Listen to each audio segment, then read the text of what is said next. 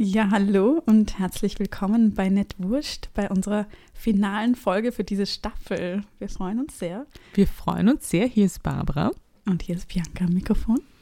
Und ja, worüber sprechen wir heute? Über Royals und über royale Rebellion oder ob die überhaupt stattfindet und über Privilegien, also Royal Rebellion oder White Privilege. Und wir finden es auch ganz nett, weil es sind ja viele Filme, die so um Weihnachten herum immer, ähm, sage ich mal, eine Konjunktur haben. Und da haben wir uns gedacht, warum nicht, also wir nehmen das kurz vor Weihnachten auf, wann immer ihr es anhört, warum nicht da ein bisschen kritisch ähm, unsere Weihnachtsfantasien anschauen. Genau, ich meine, nicht nur zu Weihnachten träumen wir davon, zu Prinzessinnen zu werden. Diese Narrative begleiten uns ja schon seit den Disney-Filmen, mit denen viele von uns aufwachsen. Wir haben auch darüber viel geredet in unseren vorbereitenden Sprachnachrichten.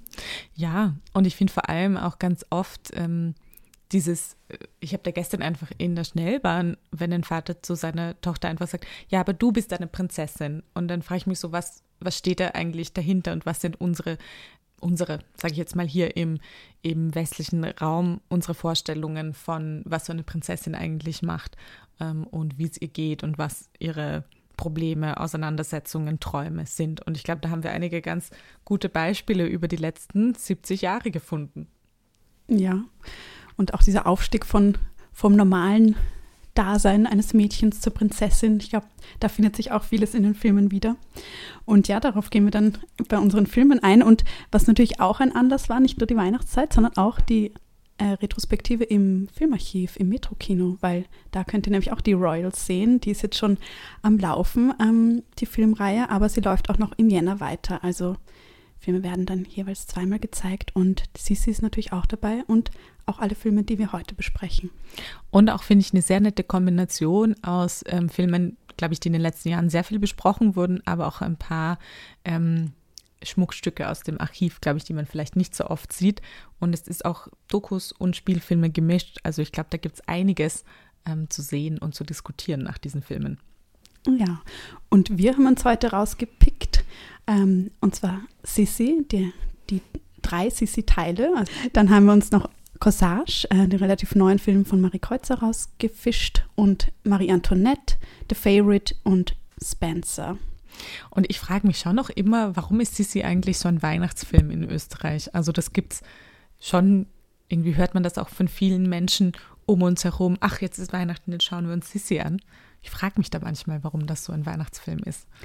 Ich glaube ja, weil der so einen Wohlfühlfaktor ausstrahlt und so Harmonie, dieses Harmoniebedürfnis vielleicht befriedigt, was man an den Weihnachtsfeiertagen hat, wenn man ein turbulentes Weihnachten im Familienkreis möglicherweise hatte.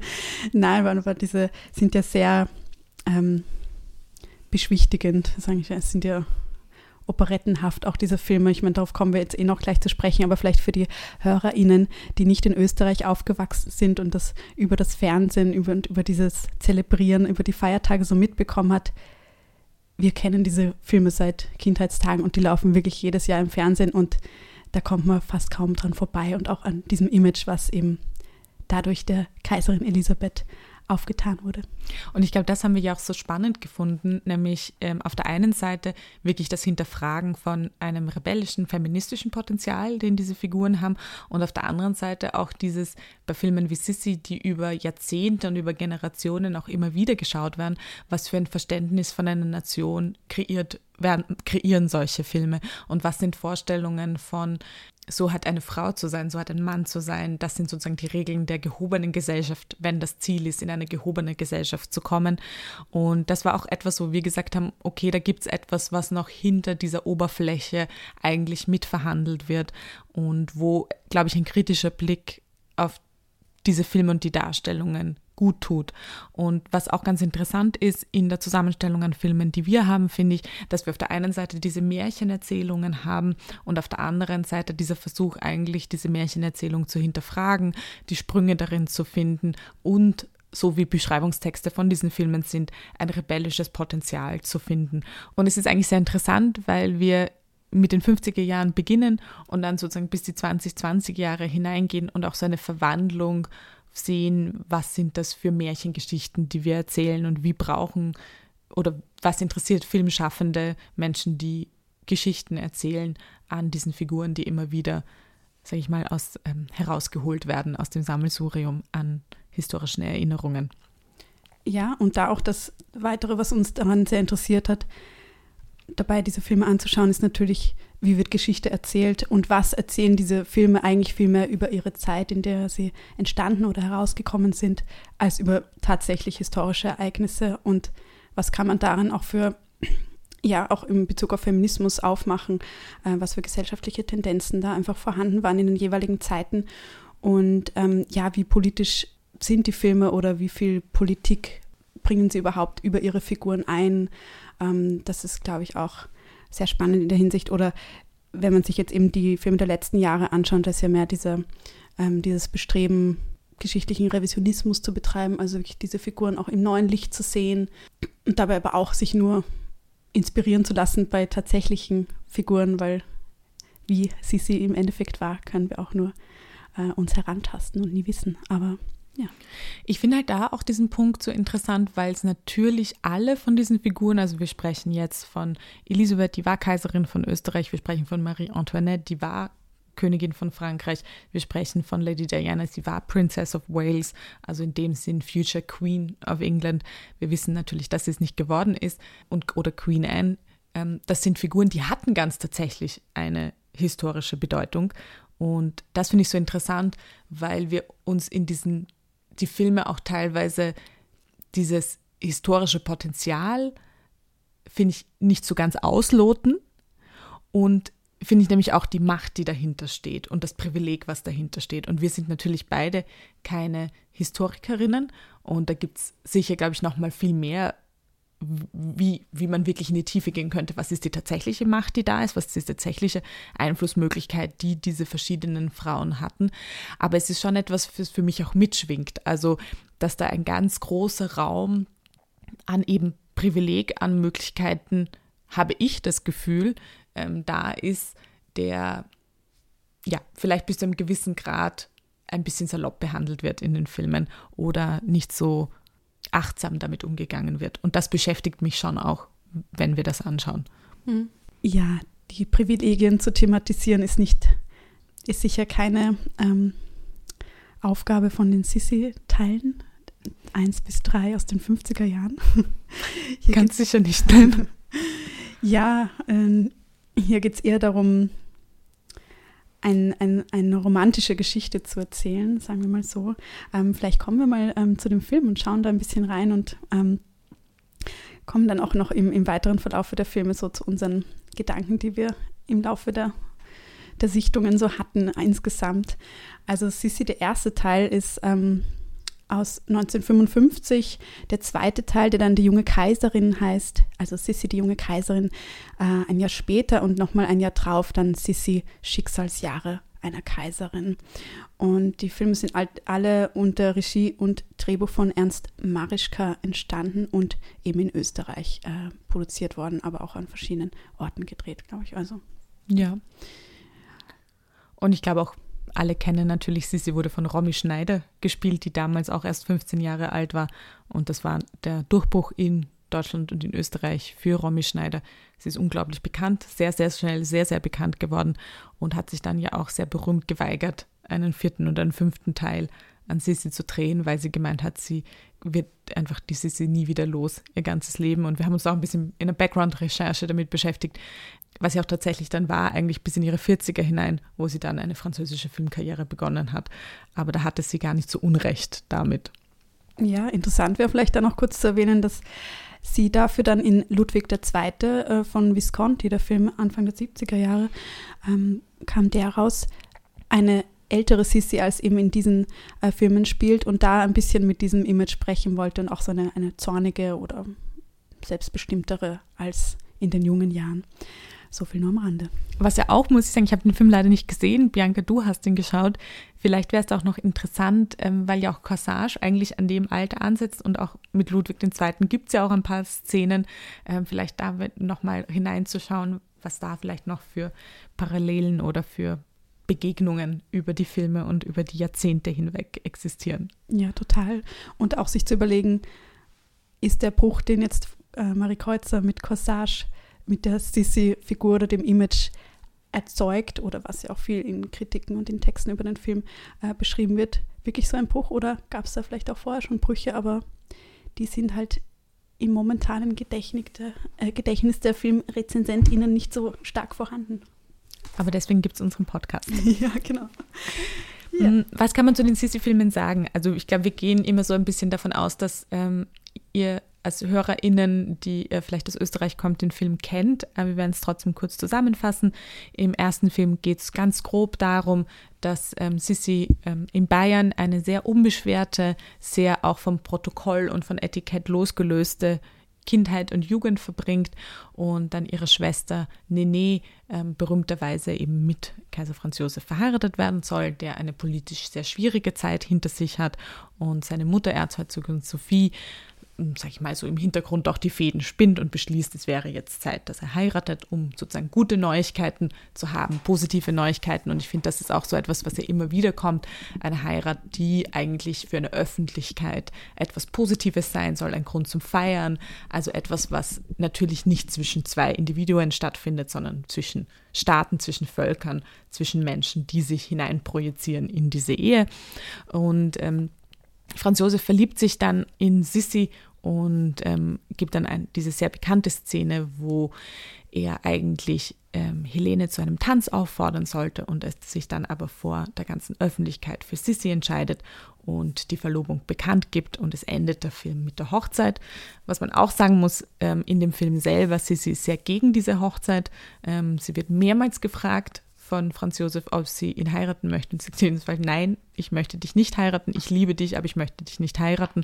Ich möchte ein Leben in Freiheit verbringen und ich möchte selbstbestimmt das machen, was ich davor äh, 15 Jahre gemacht habe. Und ja, Consent ist das nicht. Ja, total. Es ist ja auch ganz spannend, weil sie anfänglich als, als die sehr rebellische junge Frau dargestellt wird, die so naturverliebt und verbunden ist und dann erst recht in dieses, diesen höfischen Zwang auch reinkommt, ähm, wobei das natürlich jetzt auch nie so negativ kritisch dargestellt wird, aber das nochmal so auch für den Background.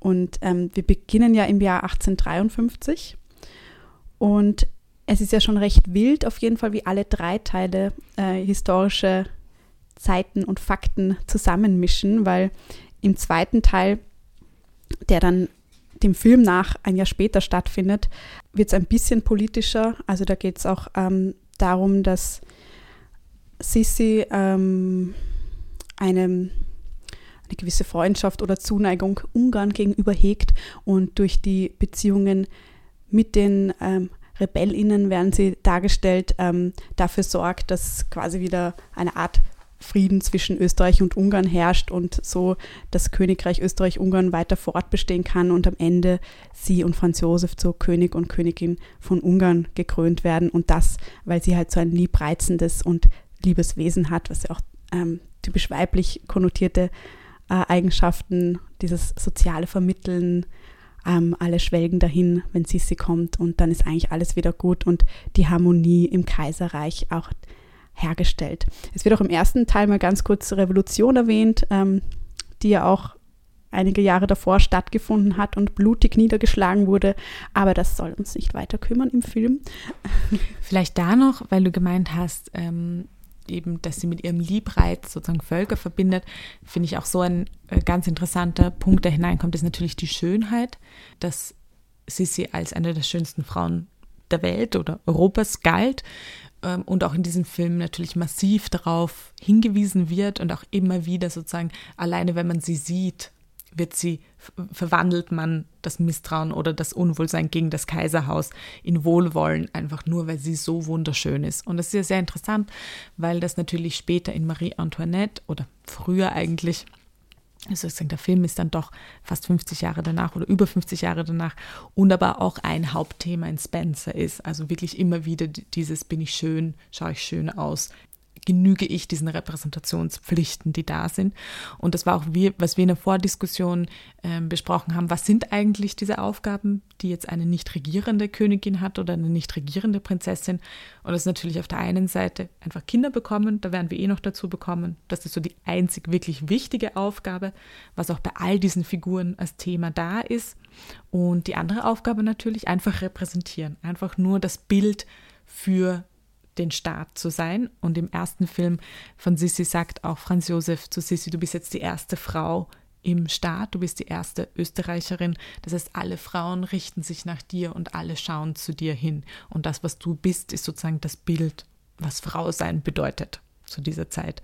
Und ich finde aber schon, dass wir an diesem Punkt erwähnen sollten, der Film ist natürlich 1955, also in der Nachkriegszeit gedreht und es sind doch einige Schauspieler und Schauspielerinnen engagiert in dem Film, die während dem, der Nazizeit sehr eine sehr erfolgreiche Karriere hatten, unter anderem Magda Schneider, die Mutter von Romy Schneider, die auch im Film ihre Mutter spielt und die bekannterweise sehr enge Verbindungen zu Hitler hatte und auch in Berchtesgaden sehr nah von ihm gewohnt hat. Es gibt einige Filmaufzeichnungen, ähm, wo sie auch gemeinsam gezeigt werden. Also das finde ich ist etwas, was man schon in diesen Filmen wirklich mitdenken und, und auch, auch ja, kritisch betrachten muss, ähm, wenn die angeschaut werden, dass einfach die Uferproduktion, also es ist schon eine Verlängerung von einer Nazi-Propaganda in die Nachkriegszeit hinein. Und wir haben auch gefunden, dass es da schon auch ein Frauenbild gibt, äh, was ganz definitiv auf diese Übermutter, die wunderschön ist und sozusagen das Volk weiterführt, nachzieht. Und das ist schon massiv kritisch zu betrachten. Ja, das ist auch ein wichtiger Punkt, einfach diese, diese Zeit, in der der Film rausgekommen ist, also wirklich die, die 50er Jahre, möglichst wenig politisch oder sehr versöhnliche Filme zu rauszubringen, war ja da so der, der Trend, sagen wir mal, oder das, was am meisten ähm, auch das heutige Bild von der, von der Filmzeit prägt und eben der, was, was davor war, sich anzuschauen, auch ein wichtiger Punkt, weil ich meine, 20er, 30er Jahre gibt es schon sehr viele progressivere Filmbilder, also Frauenbilder im Film. Genau, also da gab es durchaus Brüche und nicht immer Kontinuitäten. Und auch vielleicht, darf ich da kurz einhaken, vielleicht auch dieser Punkt, Österreich ist natürlich, also man kann, kann jetzt nicht darüber streiten, aber es war natürlich eine kriegstreibende Nation mit Deutschland. Also ich würde Österreich nicht als Opfer betrachten, sondern tatsächlich als ähm, Täter in diesem Zweiten Weltkrieg. Und natürlich in den 50er Jahren, ähm, auf welche Vergangenheit wird geblickt. Und das sind natürlich die letzten 30 Jahre davor nicht unbedingt die Vergangenheit, die filmisch aufgearbeitet werden sollte oder wollte und ähm, sehr viel von Aufarbeitung in Österreich ja bis heute nicht adäquat und grundlegend passiert ist. Und das ist schon, finde ich, Sissi ein, ein Beispiel dafür, zu sagen, okay, wir schauen nicht auf einfach diese Zeit, die, wo wir Täter waren, wo wir Krieg getrieben haben, wo unglaublich Millionen von Menschen gestorben sind, sondern wir schauen uns eine Zeit an, die wir glorifizieren und die wir in eine Märchenwelt verwandeln und wo wir eine Erzählung von Österreich kreieren als machtvolles, wunderbares, ähm, handlungstreibendes und gerechtes Land im europäischen Geschehen. Und das, finde ich, spürt man schon sehr stark in diesen Filmen heraus. Ja, und das ist ja auch etwas, was auch noch immer ein bisschen vorhanden ist. Also dieses Nachweinen Absolut. oder diese no Nostalgie einer Monarchie gegenüber.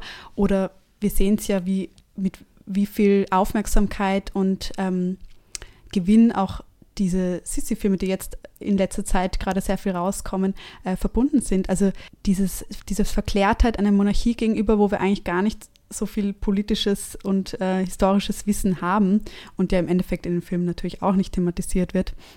Aber es ist weit genug weg, um das ein bisschen so romantisch zu verklären. Nostalgie ist ja grundsätzlich eine Verklärung der Vergangenheit, ein sich hinein und wohlfühlen. Und die Zeit der 50er war ja auch geprägt von dem Ziel, auch durch Filme eben wieder für so eine, für so eine österreichische ähm, Nationalgefühl zu sorgen und eben zum Beispiel durch das Darstellen der Vergangenheit als eine harmonische Zeit und natürlich in der Nachkriegszeit haben viele schwere Schicksalsschläge erlitten. Ähm, man wollte jetzt ähm, Harmonie herstellen und sich ein bisschen in Wattebäuschen einkleiden. Also ja, das so, das so halt, was der Zeitgeist ähm, von diesen Filmen auch ist. Und auch, ja, wir haben da über das Frauenbild, was in Sissi auch ist, natürlich auch über die Mutterschaft äh, gesprochen. Und gleichzeitig über die Figur der Sissi, die ja auch etwas sehr Volksnahes transportiert. Und sie dieses, sie ist auch wie die einfachen Leute, sie versteht in, in, der, in der Schutzhütte am Berg, welchen Schnaps man trinkt und wie man Wäsche wäscht und so. Also quasi, die ist eine Sympathieträgerin und deshalb mögen wir sie ja auch als Kaiserin und deshalb übertragen auch vielleicht andere Regierungsmenschen mögen wir deshalb, weil sie so volksnah sind und eh nur unser Bestes wollen und ähm, das spielt da natürlich auch mit rein und auch ihr, das, was dann ja im zweiten Teil, glaube ich, ist es der, ähm, präsent ist, ihr, ihr Kampf um die Fürsorge um ihr Kind, ähm, das nämlich ihre Stiefmutter ähm, erziehen möchte, aber Sissi möchte sich dem verweigern und dann kommt ihre Flucht wieder in ihr, in ihr Elternhaus. Und das ist ja auch etwas, was wir in Spencer haben, dieses wiederum von den Figuren selbst, die Nostalgie an eine frühere Zeit, die angeblich bürgerlicher war oder einfacher. Dabei sind ja diese Frauen auch schon von vornherein adelig gewesen, aber in den Filmen wird das so dargestellt, als wären sie quasi aus einfacheren Verhältnissen äh, gewesen und somit haben sie eine Art Aufstieg gemacht, von der ja auch wir, von dem ja auch wir vielleicht träumen könnten. Und ich finde halt da auch absolut dieser Punkt, der reinkommt, ist es ja was unglaublich Manipulatives, weil ja völlig ausgeblendet wird, was einfach alles nicht erzählt wird und dass natürlich eine Kaiserin, eine Königin, wenn sie möchte, Wäsche wäscht und die Schuhe putzt, aber wenn sie es nicht möchte, einfach Menschen hat, die damals dem dritten Stand angehört haben, also in dem Sinn wirklich eingeteilt waren in eine Kaste, könnte man sagen, wo auch eigentlich keine Möglichkeit gab, da herauszukommen äh, und wo klar war, mit der Geburt wird festgelegt, welche Möglichkeiten du im Leben hast. Wie gesagt, das gibt es heute genauso, aber ich finde, es ist etwas, was diese Filme völlig einfach ausblenden und so ein Bild kreieren von einer Übermutter, ähm, die das alles managt, die repräsentiert und die, ähm, die sich um ihr Kind kümmert und die aber auch noch die haushalterischen Dinge macht und die ihrem Mann gegenüber natürlich lustig und lieb und ihn an himmelt und äh, alles äh, wunderbar ist und sie streiten sich auch nie und natürlich völlig ausgeblendet wird, dass es auf dem Rücken von Tausenden und Millionen Menschen passiert, die einfach ähm, alle Care-Arbeit übernehmen, alle Hausarbeit übernehmen und ähm, natürlich auch, und das muss man auch sagen, diesen äh, also finanzieren. Also das ist ja, finde ich, schon noch die große Frage, die durch alle diese ähm, Filme durchschwingt, ähm, ist, dass einfach über Steuern Königshäuser finanziert werden und einen unglaublichen Reichtum, ein unglaubliches Privileg ähm, mitfinanzieren und natürlich auch zu vielen Zeiten da über Kolonialgeschäfte, über Beherrschung von ganzen anderen Völkern. Und das wird natürlich alles nicht erzählt. Und ich finde aber auch, dass das in vielen von den anderen Filmen, vielleicht am ehesten noch in The Favorite, einfach nicht erzählt wird. Und ich glaube, da muss, müssen wir als Zuschauende auch sehr aktiv eigentlich eintreten und sagen, okay, aber was hören wir einfach nicht, weil es kann ja nicht, kein Reichtum entsteht einfach nur aus Luft und Liebe. Und da haben wir uns vor ein paar Wochen den sehr schönen Film Lebenslinien von Käthe Kratz angeschaut. Der erste Teil Augustine, die auch zu der Zeit spielt und im Grunde diese Kaiserzeit aus dem Blickwinkel einer Frau des dritten Standes, eines Dienstmädchens erzählt und da auch die Unzufriedenheit des Volkes, die Revolutionen, das Aufkommen der Sozialdemokratie ähm, einfach mal beleuchtet und erzählt. Und das ist da. Und das ist vielleicht auch noch so ein Hinweis, den wir haben, sich wenn, wenn, wenn ihr Lust habt, Sissi anzuschauen, vielleicht auch Lebenslinien anschaut, ähm, weil es natürlich gibt es ein Kaiserpaar, aber es gibt sehr, sehr, sehr viel mehr Menschen, die im dritten Stand gearbeitet und gelebt haben und deren Geschichten in diesen Filmen natürlich einfach nicht erzählt wird. Der Film ist übrigens aus den 80ern und ich glaube momentan nur auf DVD erhältlich, aber ja, zahlt sich aus. Kauft eine DVD. Genau. Ja, na, das äh, finde ich auch. Ähm, und da ist auch spannend, dann bezüglich den Steuern natürlich sich The Favorite anzuschauen. Und ja, wir haben jetzt natürlich viel Sisi kritisiert, aber man muss ja dazu sagen, dass ja der wir uns sehr auch amüsiert haben beim Anschauen des Films. Also es ist ja jetzt wirklich äh, mit diesem Blick auf Historisches und die Frauenfigur, aber ich finde, ähm, das, was der Film leisten will, ist ja eine eben dieser Eskapismus, eine gute Unterhaltung, nette, schöne Menschen, schöne Musik und das erreicht er halt auch. Deshalb ist er immer noch im Gedächtnis und einer, immer noch einer der erfolgreichsten Filme, glaube ich. Und nicht umsonst wird ja auch Corsage dauernd in, mit Sissi verglichen. Also es ist halt einfach so in dem kulturellen Gedächtnis Österreichs auch verankert. Und wenn man bedenkt, dass damals ja auch das Ziel war dieser Zeit, eben dieses, dieses Nationalgefühl wiederherzustellen, ist es ja ziemlich gut gelungen. Auf jeden Fall. Und das finde ich also es ist schon auch wirklich ein lustiger Film. Also das finde ich so interessant. Der Film ist natürlich ein Heimatfilm, hat auch alle Genrekonventionen vom Heimatfilm. Also wir sehen das Dirndl, wir sehen das Zitterspiel, wir sehen die Berge. Also sagen Heimatfilm im Sinne von, wenn Heimat Österreich und Bayern ist. Und auf der anderen Seite gibt es wirklich lustige, komödiantische Elemente, wo wir auch gemerkt haben, dass einige von diesen Aussprüchen, die da fallen, schon in wirklich ein kulturelles Gedächtnis reingekommen sind und auch unbewusst zitiert werden. Also wo ich auch wusste, mir fällt das leider jetzt spontan nicht ein, ein paar Aussagen, die ich selber von mir kenne, äh, wo ich so war, ah, da kommt es her. Also das ist natürlich im Sinne von dem, was wir annehmen, was Marischka wollte damals mit dem Film, komplett aufgegangen. Ja, ich, ich kann auch erinnern, wie ich als Kind fast bei jedem bei jeder Bergwanderung nach Enzian gesucht habe, genauso wie der Franz Josef das und das sie bringt im zweiten Teil. Also als ich den jetzt wieder gesehen habe, den Film, habe ich mich auch erinnert, retrospektiv, woher denn das kam.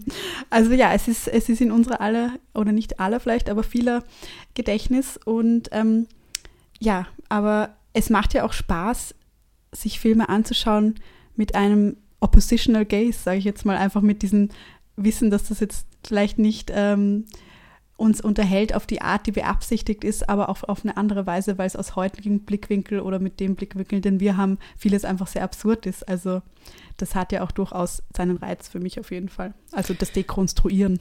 Ja, auf jeden Fall. Ich denke mir nur, und das ist, ich habe schon das Gefühl, dass wir ja dann in 70ern, 80ern durch die zweite feministische Welle eine Bewegung eigentlich, sage ich mal, zu mehr Gleichheit gemacht haben, aber ich schon wieder eben eine Bewegung zurück jetzt merke, also wo ich das Gefühl habe, dass teilweise genau dieses Bild von, ich heirate einen sehr wohlhabenden, sehr reichen Mann, ähm, also gibt es ja auch diesen Ausdruck, oder Instagram-Wife, Influencer-Wife, ich glaube, es ist nur Instagram Wife, ich weiß es gar nicht mehr. Also wo im Prinzip ja auch online zelebriert wird, ein absolut luxuriöses Leben, das auf Basis von dem Provider vom Mann geführt wird und wo die Frau repräsentativ schön ist, wo sie sich den ganzen Tag darum kümmert, wie schön sie ist, welche Gesichtsbehandlungen hat, wie sie gerade ihr Pilates macht und ab und zu ihr Kind sieht, was natürlich meistens von einer migrantischen Frau versorgt und äh, die Care-Arbeit von meistens migrantischen Frauen ähm, durchgeführt wird.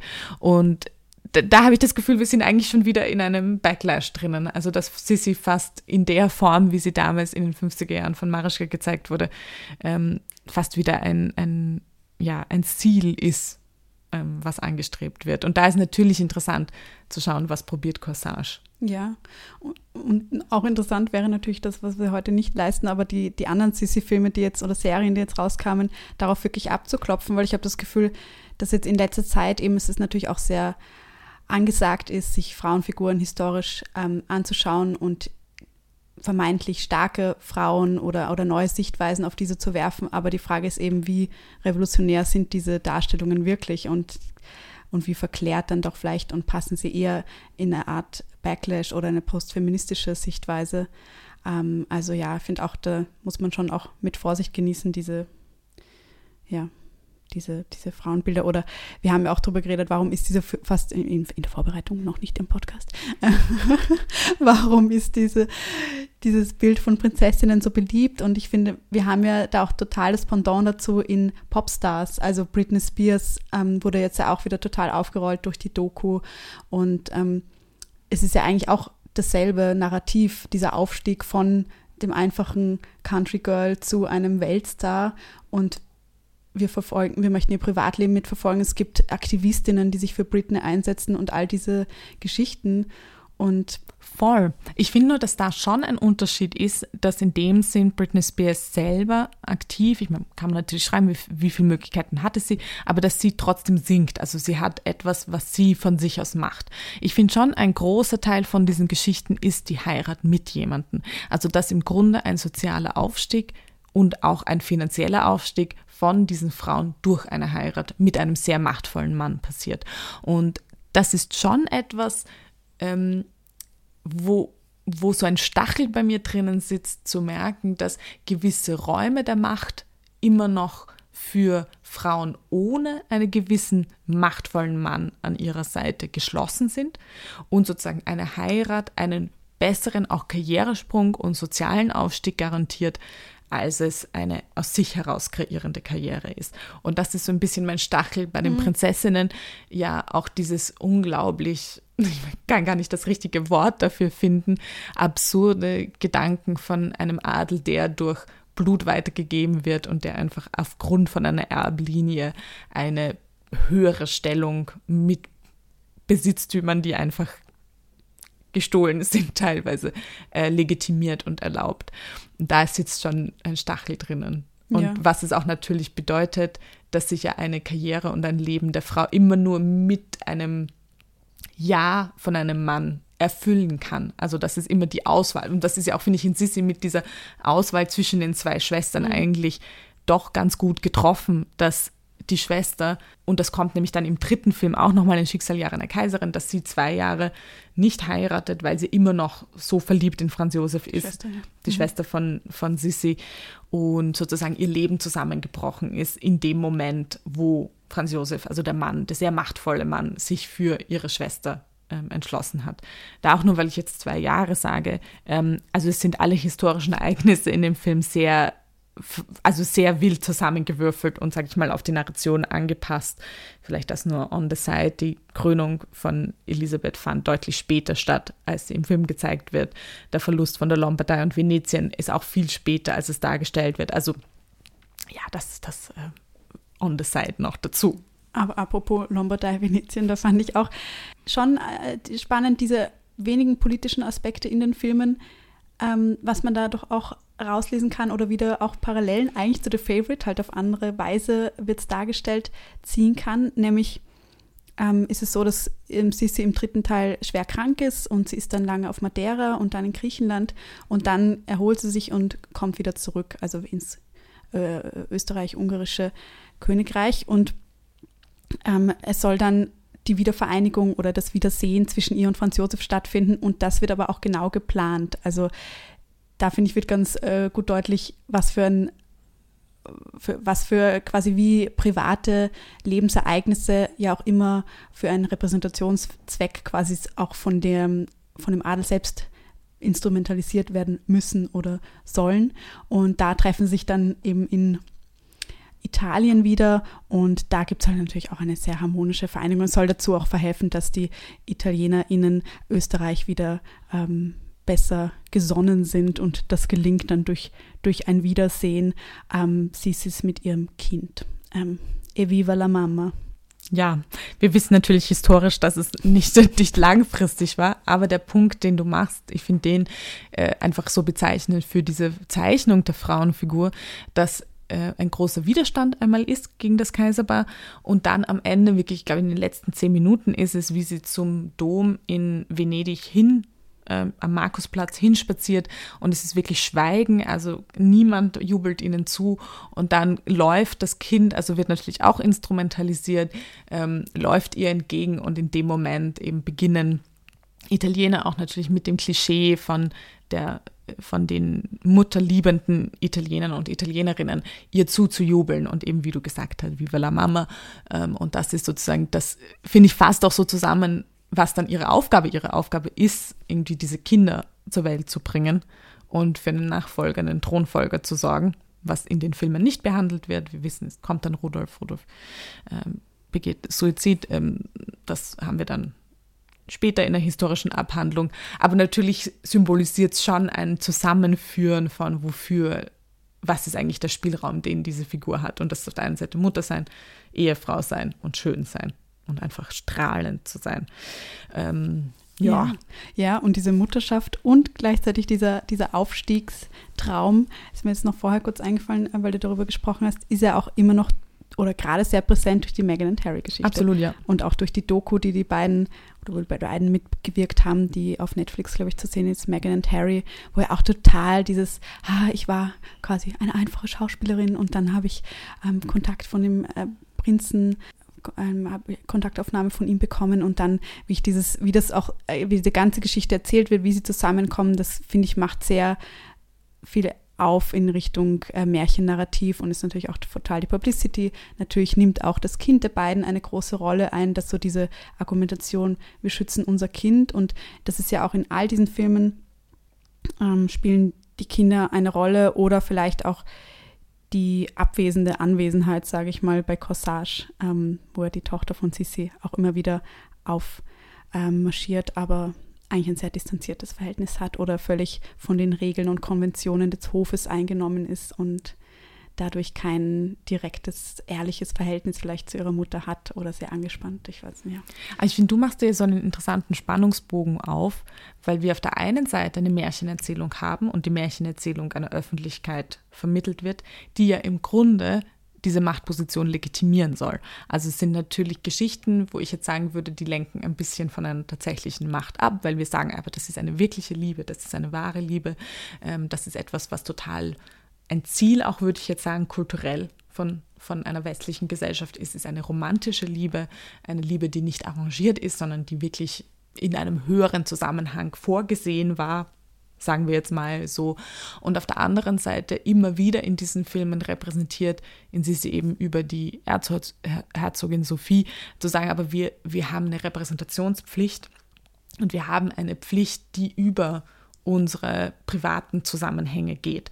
Und das wird ja auch ähm, der jetzt verstorbenen Queen von, von Großbritannien immer wieder gesagt, dass sie ihr ganzes Leben einfach als in, in diesen Dienst gestellt hat. Und das ist, finde ich, so ein zweites großes Narrativ, was dann aufgehen kann. Auf der einen Seite haben wir diese romantische Märchengeschichte, und da könnten wir natürlich auch nochmal nachfragen, wie lang funktioniert das für Frauen und ab wann muss es dann in eine repräsentative Geschichte hineingehen, in eine Dienstgeschichte, die, ähm, wo, wo auch der Monarch und die Monarchin Opfer bringen müssen auf privater Ebene, um sich zu legitimieren in ihrem unglaublichen Privileg. Und da hingehend finde ich ja Harry und Meghan in dem Sinn interessant, weil sie ja irgendwie probieren, diese Legitimitätsgeschichte im, im, in der Repräsentation eigentlich abzuschütteln und sich über die Märchengeschichte zu legitimieren. Wird interessant sein, wie weit oder wie lang das funktionieren wird. Ja, ich denke mir, in beiden Fällen ist die PR-Maschinerie dahinter ja einfach riesig. Und was ja auch oft argumentiert wird für das weitere Bestehen des Königshauses, abgesehen von sicher in, indirekten emotionalen ähm, Narrativen, die durch diese Märchengeschichten aufgemacht werden, äh, ist der Tourismusfaktor. Und da kann man auch wieder ganz gut äh, zu Sissi zurückkommen, weil die Filme natürlich auch diesen Zweck hatten und das ja auch funktioniert hat oder immer noch funktioniert, ähm, dass diese Geschichten einfach ähm, ja, Touristen, Urlauberinnen anziehen und ähm, ob das jetzt bei Corsage der Fall ist, werden wir sehen. Aber ja, ich denke, das ist auch nicht zu unterschlagen, ja, in welche wirtschaftlichen Zusammenhänge die Filme dann auch noch funktionieren. Auf jeden Fall. Und das ist ja auch, kommt in Spencer ja for Your Currency. Und im Prinzip ist mhm. es einfach eine Tourismus-Currency. Und das stimmt. Ich meine, es gibt ein Sissi-Museum in Wien, es, es gibt die Hofburg, wo, wo man sich da einfach die Räumlichkeiten anschauen kann, Bad Ischl etc. und so weiter. Und ähm, ja, wir haben jetzt schon so oft Corsage gesagt. Ja. Ähm, ich glaube, es wird Zeit. Ja, Corsage. Corsage ähm, ist erst dieses Jahr erschienen und ist unter der Regie und ähm, dem Drehbuch von Marie Kreuzer erschienen, von ihr hatten wir ja auch schon Der Boden unter den Füßen im Podcast und auch andere Filme sicher schon erwähnt. Genau, sie ist eine österreichische Regisseurin und der Film ist aber auch in Co-Produktion entstanden mit Luxemburg, Deutschland und Frankreich. Und der setzt jetzt im Gegensatz zu den alten Sissi-Filmen eben später an. Also Sissi ist hier, Kaiserin Elisabeth ist hier 40 Jahre. Ähm, Sissi war ja am Anfang 15 und wir sind jetzt im Jahr 1877. Und Corsage, wie der Name schon sagt, ähm, stellt auch sehr Elisabeths körperliche ähm, Körperlichkeit ins Zentrum. Also Kaiserin Elisabeth soll ja auch sehr, sehr dünn gewesen sein, quasi eine Mager- und Sportsucht gehabt haben und auch ihr Bestreben gehabt haben, wirklich als, als die schönste Frau ähm, zu gelten und auch ihre, ihre Haarpracht äh, nimmt äh, viel Raum ein in der Erzählung. Also durch sehr lange Haare, die auch sehr aufwendig gepflegt werden mussten. Ähm, wir kennen wahrscheinlich alle die Bilder von ihr, die man auch, auch braucht, nochmal Wikipedia aufzumachen, äh, die hier auch meistens zu sehen sind mit den Diamanten im Haar. Also ja, das war so, ist das sehr prägende Bild von ihr. Und ja, gleichzeitig der Film möchte hier keine ähm, chronologische Geschichte erzählen von politischen Ereignissen, sondern ich glaube, es geht wirklich darum, ähm, auch eine, ähm, soll man sagen, eine, eine rauere, aber selbstbestimmte auch manchmal derbe, also einfach facettenreichere ähm, Kaiserin zu zeigen in einem Alter, das eben erzählt, dass sie schon mehrere Jahre, viele Jahre in diesem Königshaus verbracht hat und ihre Beziehung auch zu Franz Josef eigentlich recht abgeklärt ist. Ähm, wir sehen auch ihre Affäre mit äh, Ludwig II., die, jetzt kommen wir wieder zum, äh, zum Ludwig II., den hatten wir schon kurz ähm, ähm, im Kontext des Visconti-Films erwähnt.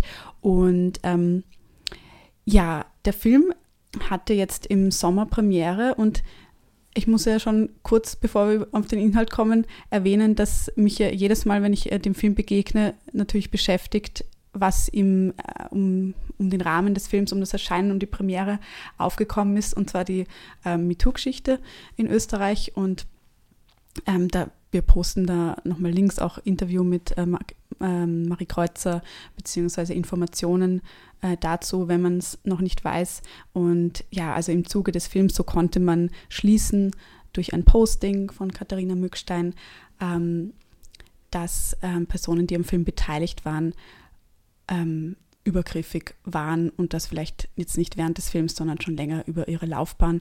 Und ähm, ich finde da meiner Meinung nach durchaus problematisch, äh, wie sich Marie Kreuzer dazu äußert und ja, ärgerlich finde ich es auch.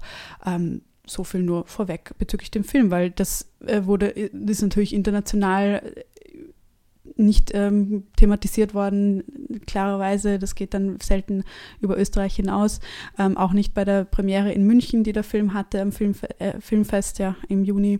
Und jetzt hat er auch ähm, Vicky Krebs, die die Hauptrolle spielt, ähm, beim Europäischen Filmpreis ähm, eine Auszeichnung gewonnen und der Film soll jetzt auch Oscar-Kandidat für Österreich sein. Absolut. Also ich finde, das kann man da nicht ausblenden bei diesem Film. Er hat den Cannes Premiere, also muss man auch sagen, ist natürlich ein wahnsinniger Erfolg für Marie Kreuzer, aber es gibt einfach Themen herum, die nicht ausgeblendet werden sollen und die wichtig sind, glaube ich, da mitzudenken. Wir verlinken. Ich finde es jetzt so interessant bei dem Film selber, äh, schon noch diese, wie du richtig gesagt hast, der beschäftigt sich mit dieser Königin ab 40, die schon irgendwie egoistisch, selbstbestimmt, nicht diesem romantischen Bild entspricht, also diese absolut äh, Märchenprinzessin, die absolut liebenswürdig ist und, und nur, nur zugänglich ist und nur Tiere mag und Menschen mag und überhaupt alle lieben und mögen sie, sondern wir sehen einfach eine, eine, eine Kaiserin, die, ich würde sagen, she's over it. Also sie ist drüber. Sie hat keine Lust mehr auf das, sie hat keine Lust mehr auf den Hof, auf das, auf das Zeremoniell, sie hat keine Lust mehr einfach da die, die, das Anhängsel zu spielen. Und das, finde ich, trifft das schon sehr gut, dieser Film. Also diese Unlust, dieses sich einfach ausbreiten. Und was bedeutet es, sich ausbreiten zu können, wenn du Kaiserin von Österreich und Königin von Ungarn kommst? Und ähm, der Film hangelt sich sozusagen an einer Studie von dieser Unlust ab. Ich selber muss sagen, ich weiß nicht, ob es eine Rebellion ist. Ähm, also da, das wird manchmal in diesen Texten auch so zitiert, also das ist eine rebellische Königin. Da würde ich mich schon wirklich fragen, was ist eine Rebellion und was ist die Konsequenz einer Rebellion und was wäre das, was Elisabeth hätte aufgeben müssen, um wirklich in eine Rebellion zu gehen. Und ähm, da muss ich schon sagen, habe ich das Gefühl, dass sie nicht wirklich sehr viel aufgegeben hat. Ähm, sie hat vielleicht diesen Aspekt von einer, von einer Nähe zu anderen Menschen aufgegeben, von einer ich, das klingt jetzt vielleicht ein bisschen hart, aber sie hat vielleicht aufgegeben, dass sie in einer kompletten Freiheit alles machen kann und ihr alles zusteht, ähm, ähm, ohne je in einer repräsentativen Pflicht zu sein. Und wir haben uns auch im Vorfeld ein bisschen, haben wir ein Interview von einer Historikerin gesehen, wo schon noch ein sehr, sehr negatives Bild von Elisabeth auch gezeichnet wird. Also eine sehr, sehr egozentrische Frau, eine Frau, die unglaublich viel Geld ausgegeben hat, die überall in ganz Europa Schlösser hatte, Pferde hatte, Dienstboten hatte, ähm, kaum ihren repräsentativen Pflichten nachgegangen ist. Jetzt gemeint, sie hat vielleicht fünf bis zehn Jahre überhaupt dann ähm, das gemacht.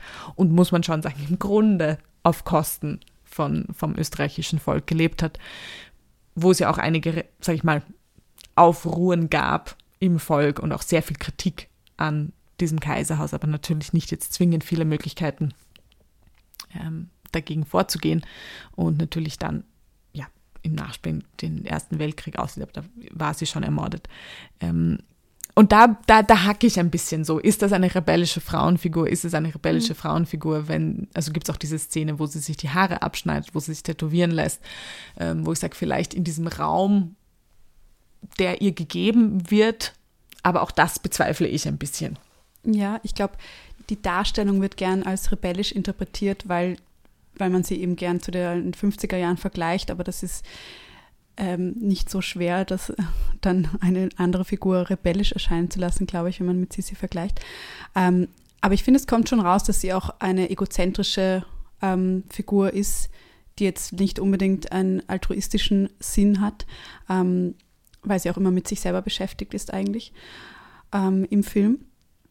Aber ja, ich, ich finde es auch ähm, mit Vorsicht zu genießen, wenn das so eine Darstellung so gefeiert wird, weil so revolutionär finde ich es eben auch nicht. Und ich muss schon sagen, dass ich mich frage, inwiefern der Film als Film auch so funktioniert oder sie als Frauenfigur, wenn man nicht diesen historischen Hintergrund hat oder dieses Gefühl eben, ah, wie möchte sie jetzt mit dem Image brechen, das andere Filme kreiert haben über diese Figur der Kaiserin Elisabeth, weil dann ist der Film eigentlich etwas flach, finde ich, um das jetzt mal so direkt zu sagen.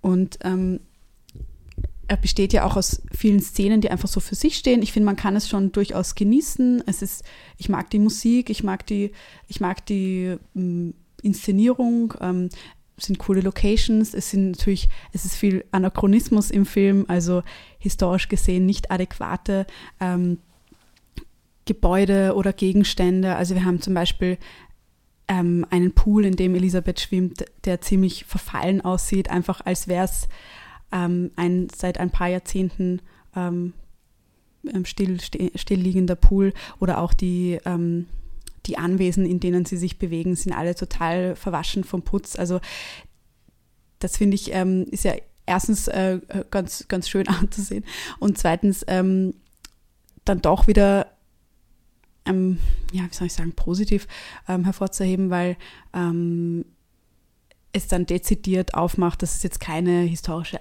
ähm, adäquate Geschichte erzählen möchte oder irgendwie dieses, dass das Anstreben ist, sondern dass es hier durchaus einfach eine Figur hernimmt, die Kaiserin Elisabeth und auch andere Figuren, auch ihren Mann und so weiter, aber dann etwas Neues schafft und da jetzt ähm, durch diese Brüche vielleicht auch darauf aufmerksam machen will ähm, und dass wir es hier dezidiert mit einer Inszenierung zu tun haben.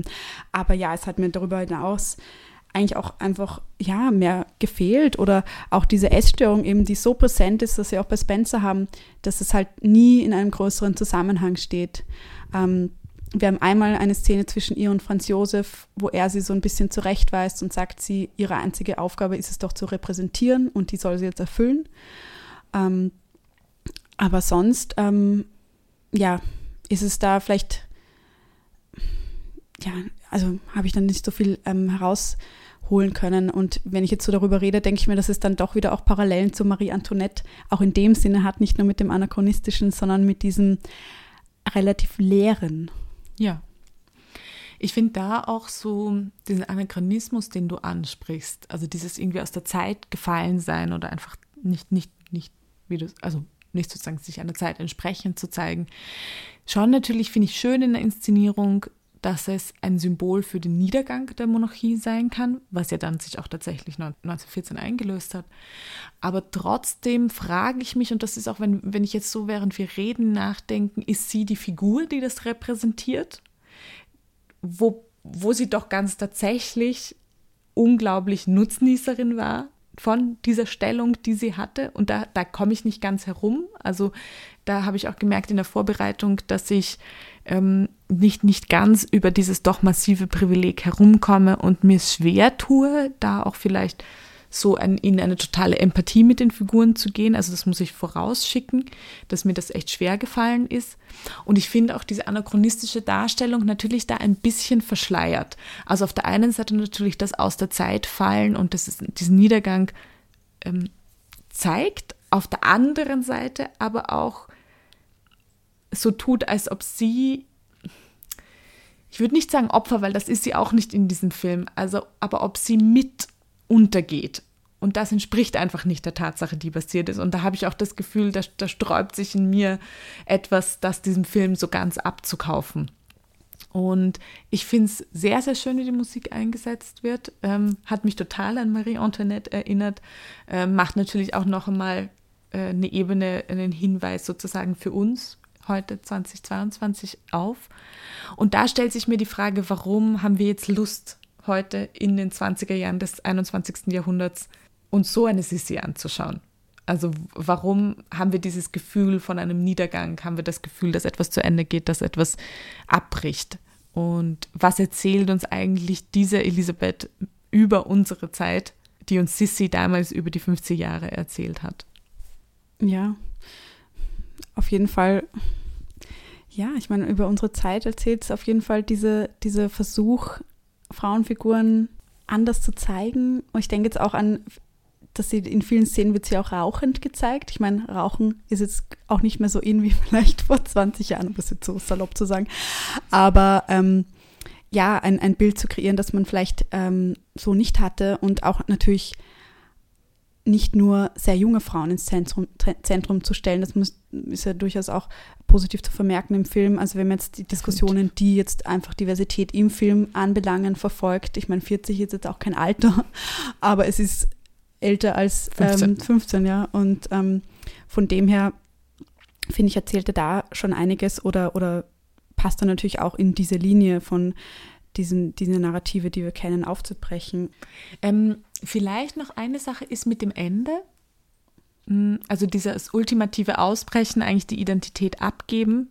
Eine Dienerin von ihr, also Dienerin, sie war auch Gräfin, also es ist nicht so, dass das äh, wirklich, also war eine Angehörige des Adels. Und dann ähm, springt sie am Ende von diesem Schiff hinunter. Also ich finde, man kann ja auch so ein bisschen, springt sie wirklich, ist das in ihrer Vorstellung ähm, so oder schafft Marie Kreuzer ein neues Ende der Geschichte? Also das finde ich so, ja, schon auch interessant, wohin springt sie? Also in, in was für ein springt sie in dieses, eigentlich in die Geschichtslosigkeit. Es gibt ja dann nach 40 eigentlich nicht mehr ähm, Fotos oder, oder, oder Gemälde von ihr. Sie hat sich nicht mehr malen lassen, sie hat sich nicht mehr gezeigt. Wenn hat sie sich nur mit Schleier gezeigt. Also wir kennen auch einfach diese Elisabeth nicht im Sinne von einem geschichtlichen Nach. Es gibt diese Tagebücher, die hat sie dann auch ähm, hast du erzählt, die hat sie sozusagen 60 Jahre nach ihrem Tod, sie dürfen freigegeben werden und sollen aber dann die Gewinne, die daraus entstehen, sollen gespendet werden. Ähm, wo ich auch immer bei diesem Philanthropismus so ein bisschen ein Problem habe. Ich meine, es ist vielleicht aus dem Gedanken, aus dem sie heraus agiert und denkt, ähm, nicht, nicht unbedingt, also es ist wahrscheinlich gut gemeint, aber natürlich wäre eine eine Steuerreform und eine Aufhebung der Stände und eine tatsächliche Revolution ähm, ja, hätte vielleicht mehr gebracht, als in 60 Jahren dann die Gewinne von den, von den Tagebüchern zu spenden. Aber ich möchte nicht zu zynisch werden, glaube ich. Ich merke, dass ich da selber ein bisschen an, an, an so Grenzen von Sympathie komme. Und das finde ich schon, dass der Film in dem schon auch, auch Raum schafft und auch Raum schafft, diese Frau hinter, hinter eigentlich dem Romy Schneider Sissi-Klischee zu sehen. Also das finde ich, da hast du total recht. Es geht eigentlich viel mehr um eine Auseinandersetzung mit dem Romy Schneider-Klischee als mit, mit dem, glaube ich, wo wir eine Vorstellung haben, was Kaiserin Elisabeth vielleicht wirklich war. Auch wenn Marie Kreuzer sagt, dass sie die Sissi-Filme nicht gesehen hat in einem Interview. Also, oder vorher, bevor sie an dem Film gearbeitet hat. Ähm, Vielleicht ja. ist es schon so stark im Kulturellen, ja. Äh, man muss sie gar nicht schauen. Genau. ja, und auch, dass es jetzt äh, eine Figur ist, einfach die man vielleicht nicht mögen muss auch. Ja, Finde ich schon auch ein wichtiger Punkt. Das ist ja genauso auch bei The Favorite. Ähm, vielleicht sind wir jetzt auch an dem Punkt, wo wir ein bisschen mehr die Frauenfiguren durchgespielt haben, sage ich mal, seit den 90ern, wo im Mainstream angekommen ist, mehr aktivere Frauenfiguren natürlich sehr schleichend und langsam und die letzten Jahre tut mhm. sich sehr viel. Aber ähm, das auch nicht alle liebenswert und ähm, sympathisch sein müssen, sondern das muss ja auch mehr Antagonistinnen geben oder mhm. einfach Figuren, die jetzt vielleicht anecken. Und ich finde find das schon ganz äh, spannend bei dem. Und ich habe auch selber bei meiner ersten eigenen Reaktion so gemerkt, hm, ich mag, finde die Hauptfigur ja gar nicht so sympathisch, aber das ist eigentlich auch etwas äh, Spannendes und was auch gar nicht so häufig vorkommt. Ne? Also jetzt Absolut. auch im Arthouse-Bereich wenn ich es jetzt mal so zuordnen würde. Aber vielleicht ist das auch genau die Antwort auf die Frage, die ich folge. Vielleicht ist genau das, ähm, warum wir die Geschichten in den, in den 20er Jahren des 21. Jahrhunderts so erzählen, um zu sagen, Frauen müssen einfach nicht diese sympathische, liebevolle, liebende, schöne äh, Figur immer sein, sondern genau gerade die Abarbeitung ist an Egozentrik, an, an unsympathischen Handlungen, an, an sage ich mal, Macht äh, auf eine andere Art und Weise oder vielleicht auf eine konnotiert männliche Weise zu nützen. Und vielleicht ist die Frage nach Klasse und Privileg, was wir in den nächsten Jahren aufarbeiten und behandeln werden, würde ich mir auf jeden Fall wünschen, wenn, wenn das in diese Erzählungen auch einfließen würde. Ja, das kommt nämlich zum Beispiel in Marie Antoinette auch nicht vor oder sehr abstrakt. Ähm, das Volk ist eher eine abstrakte Größe oder eine, die sich am Ende zeigt.